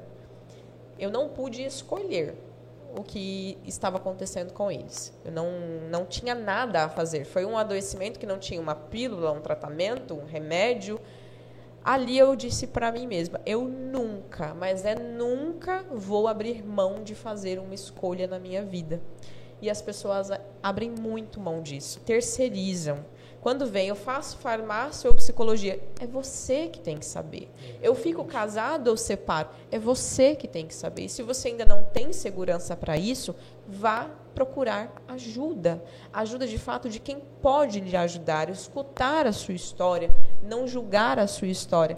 Então, que essa pessoa estava indignada aí, ela estava muito indignada falando comigo no privado, é justamente de que coisas tão importantes as pessoas têm deixado que outras pessoas escolham por elas. Então eu falo isso frequentemente. Você só vai saber o peso de não poder escolher quando você não puder escolher. E aí você vai entender o quão precioso é poder fazer escolhas. Uma, uma questão, é, saindo um pouco fora das perguntas aqui, é, mas veio na cabeça aqui, eu falei, ah, vou- e eu já tinha acho que até anotado aqui algumas perguntas, nem vou conseguir fazer todas, não sei como está o tempo da, da Natiele, já tem ah, acho que mais de uma hora e meia. Olha, já? Tem bastante Nossa, assunto. tem 10 Tava minutos. começando, começando.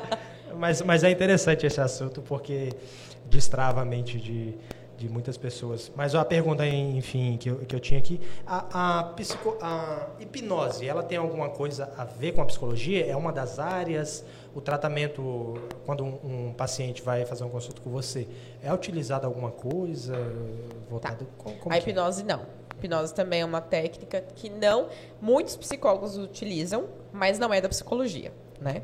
Então a hipnose ela vai, existem hipnoses e regressões, hipnose conscientes, hipnose de palco, que a maioria às vezes confunde, ah, eu vou comer cebola achando que é maçã. Não, eu utilizo a hipnose já há algum tempo.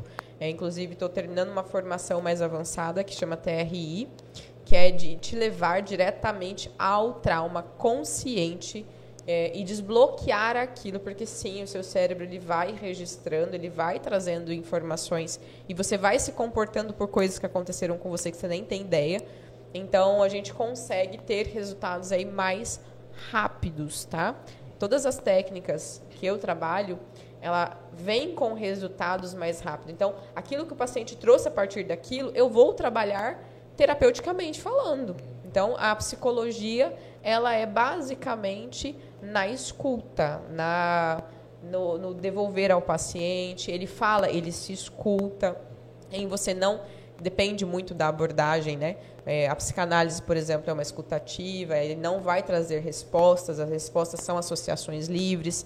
A minha abordagem já direciona um pouquinho, já fala, olha, vamos fazer por aqui. Se você tentou assim, vamos tentar por outro caminho. Ela é um pouco, ela é contínua, mais duradoura. As técnicas como hipnose, como constelação, uh, PNL, coaching, enfim, elas são mais pontuais, mais efic eficazes no sentido de respostas mais imediatas. Ah, será- é- é meio por causa dessa questão da hipnose que muitas pessoas às ve- às vezes têm, têm aquele medo de, de se consultar com um psicólogo? Porque na minha, eu tenho mesmo na minha família, se ele estiver vendo, ele vai saber que é ele. ele tem muito medo dessa questão de se consultar com um psicólogo. Ele fala que ele não precisa disso. É, não, eu acho que não vem muito associado com a hipnose, não. Vem mais associado com, antigamente, é coisa de doido. É coisa de louco. Quem vai em psicólogo é quem tá maluco, né? Então a gente vem aí, inclusive, encerrando hoje a campanha de Janeiro Branco, que é a conscientização da saúde mental, da prevenção. Nós cuidamos muito de todo o nosso corpo, esquecemos da mente. A mente é um lugar que as pessoas têm medo, são levados com nomes pejorativos até, Gustavo. Então, é doente da mente é uma ofensa. Agora, é, diabético não é uma ofensa, é uma doença normal, afeta, te traz prejuízo na vida, mas falar que você é diabético é. Nossa, você é diabético, você, é doente mental. Você fala assim, como assim? É louco? Não, gente, doente da mente, doença mental é, é depressão, é ansiedade, é síndrome do pânico, é esquizofrenia, é transtorno bipolar, é tantas outras coisas e não é loucura. Não tem isso. Então, o preconceito com o psicólogo vem muito associado à questão da própria loucura. E eu falo sempre, olha, gente, eu nunca atendi ninguém que tá, esteja em surto psicótico ou com perda total da realidade. Eles nem vêm para nós, eles estão é, em... Já era da psiquiatria? Que... Vai para psiquiatria, mas também o psiquiatra ele só medica. Muitas vezes estão é proibido manicômios, graças a Deus, né? Mas tem alas psiquiátricas que precisam muitas vezes acolher pacientes que estão realmente desconexos da realidade. Então, para nós psicólogos, vêm pessoas humanas com dificuldades reais, umas de conversar, de socializar, outras de dirigir, outras de aceitar a própria família, aceitar a própria história, que tenha passado por abusos, sejam físicos, psicológicos, é, sexuais, enfim, vem pessoas. Todos nós temos dificuldades. E aí a gente vai encontrar um caminho para que você lide melhor com as suas dificuldades. Sim. Pra, acho que para finalizar aqui, é, por que você escolheu trabalhar com a psicologia, em, especialmente com enlutados? Ah, é, e tem uma pergunta de uma querida aqui que me perguntou sobre isso, fala sobre como superar a saudade de um filho que morreu, né? E aí vem com essa pergunta. Os enlutados, eu em 2007 e 2010 fui mãe, né? Primeiro filho em 2007, segunda filha em 2010. Eles faleceram e eu não tive um suporte dentro dos hospitais. Então eu soube da da morte da minha filha quando ela tinha três meses. Os médicos olharam para mim e disseram: Olha, ela só tem mais três meses de vida, não há mais o que fazer. E eu só tive que voltar para casa e, e olhar e esperar. Eu falo que eu que criei o mêsversário naquela época. Eu fazia um bolinho todo mês para comemorar. Eu sabia que a expectativa de vida dela seria por mais três meses, né? E aquilo me chamou a atenção sobre o quanto as mães dentro de hospitais eram desassistidas. E principalmente mães, porque os pais às vezes não podiam estar, estavam trabalhando, outros não aguentavam a pressão e se separavam das mães também. E aí eu me interessei pela psicologia para acolher pessoas que estivessem em processo de perda e luto. E aí eu falo que, né, em 2010 a, a Rafaela faleceu, ela faria agora 12 anos e o meu filho faria 15 anos esse ano. Eu comecei a estudar psicologia em janeiro de 2011 lá para o dia 30, bem parecido com a data que nós estamos hoje, e dia 5 de fevereiro meu pai faleceu. Cinco dias depois. E eu falei, poxa, eu vou focar em trabalhar isso aqui. Isso aqui é a minha maior dor. Eu falo que meu maior buraco é a minha maior missão, né? E foi um dos momentos mais complicados da minha existência. Eu falo que não tem experiência que eu tenha vivido, porque eu, eu sempre digo, olha, uma coisa é você poder fazer algo. Eu não podia escolher, eu não tinha escolha, eu não tinha nada a fazer. Eu me sentia amarrada e esperar aquilo que era o um meu maior sonho partir, né? E ali eu decidi trabalhar com enlutados. Eu falo que eu não trabalho com morte, eu trabalho com vida, porque é sobre a vida das Sim, pessoas, exatamente. né? E o luto, essa mãe que me perguntou como superar a saudade de uma filha, vai doer o tanto que você amou, porque a, a, é o preço. O luto é o preço do amor. O tanto que a gente amou vai doer. E não tem superação. Como é que supera um filho? Como é que supera um pai? Como é que supera uma mãe? É uma acomodação da dor. E existem muitas, sub, é, muitas especificidades para se falar de luto, o, o, Gustavo, porque muda tudo. Muda a forma que foi a morte, é, o, o, vínculo que você tinha. Então, se foi uma pessoa que morreu de acidente, se foi.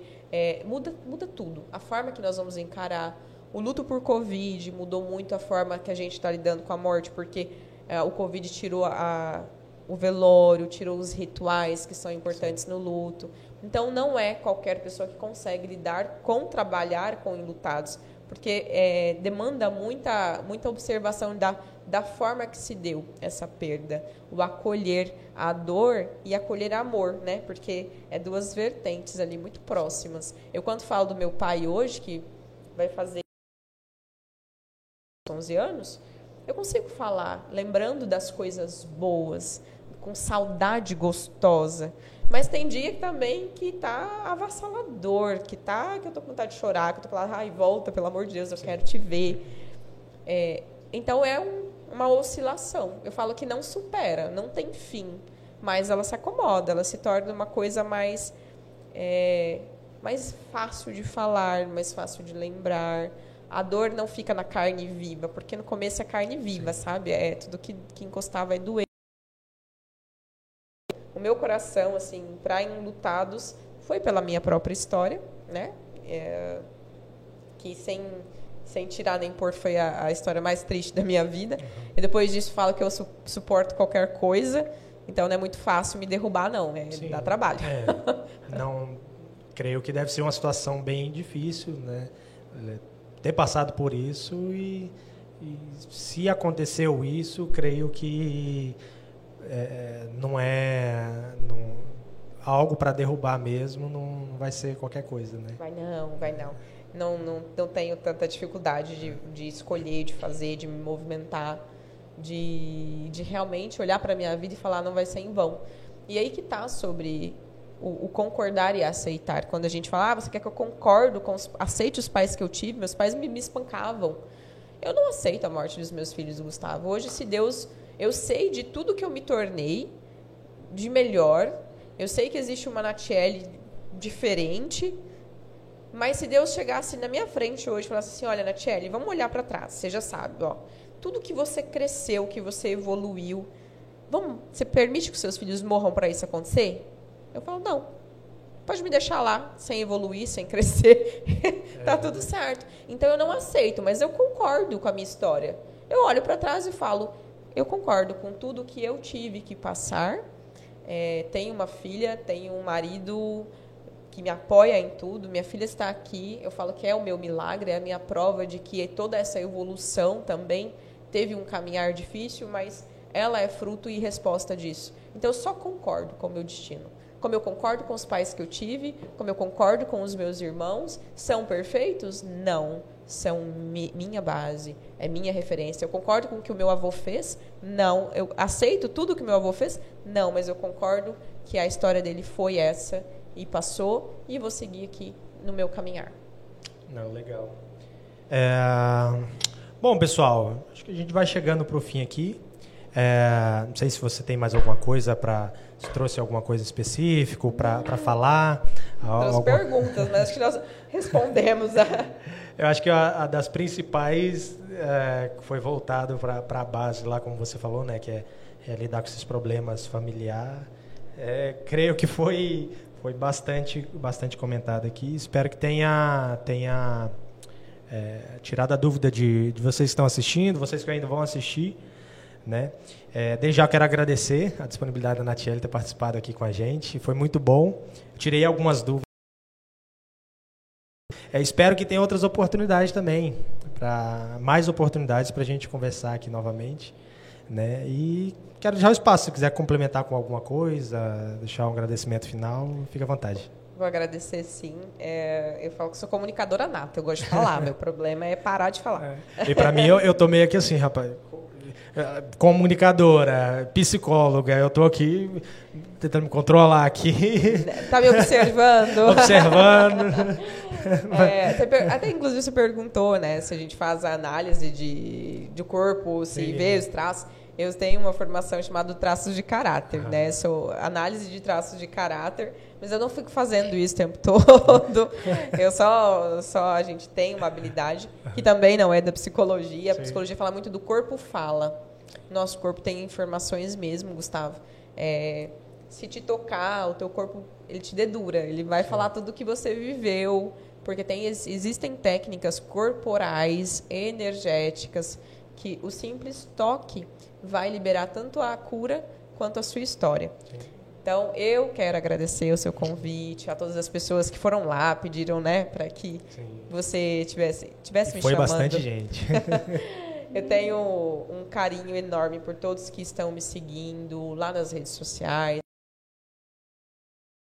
Eu falo que eu converso com Deus diariamente, digo que eu quero ser luz na vida das pessoas. Eu quero que as pessoas que me encontrem possam encontrar em mim aquilo que elas necessitam.